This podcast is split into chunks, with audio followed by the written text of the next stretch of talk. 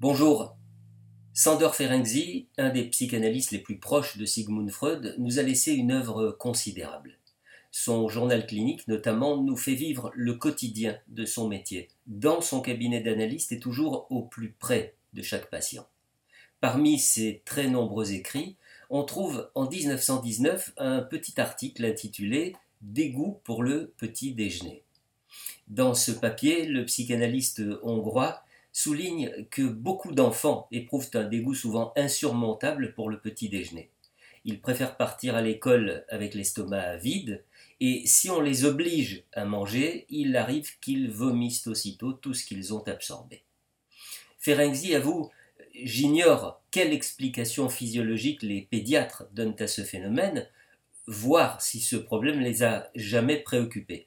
Pour ma part, l'examen psychanalytique d'un cas de ce genre m'a amené à formuler une interprétation psychologique du symptôme.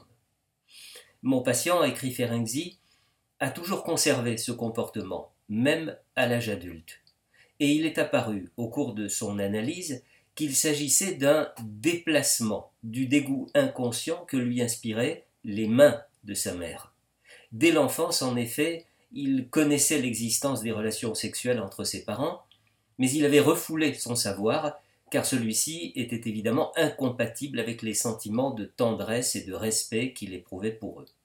Cependant, lorsque sa mère le matin sortait de la chambre à coucher et lui servait le petit déjeuner avec ses mêmes mains qui avaient sans doute joué un rôle dans l'acte défendu, se faisant même peut-être baiser la main par l'enfant auparavant, eh bien la motion réprimée se manifestait par le dégoût pour le petit déjeuner sans que l'enfant fût conscient des véritables causes de son comportement.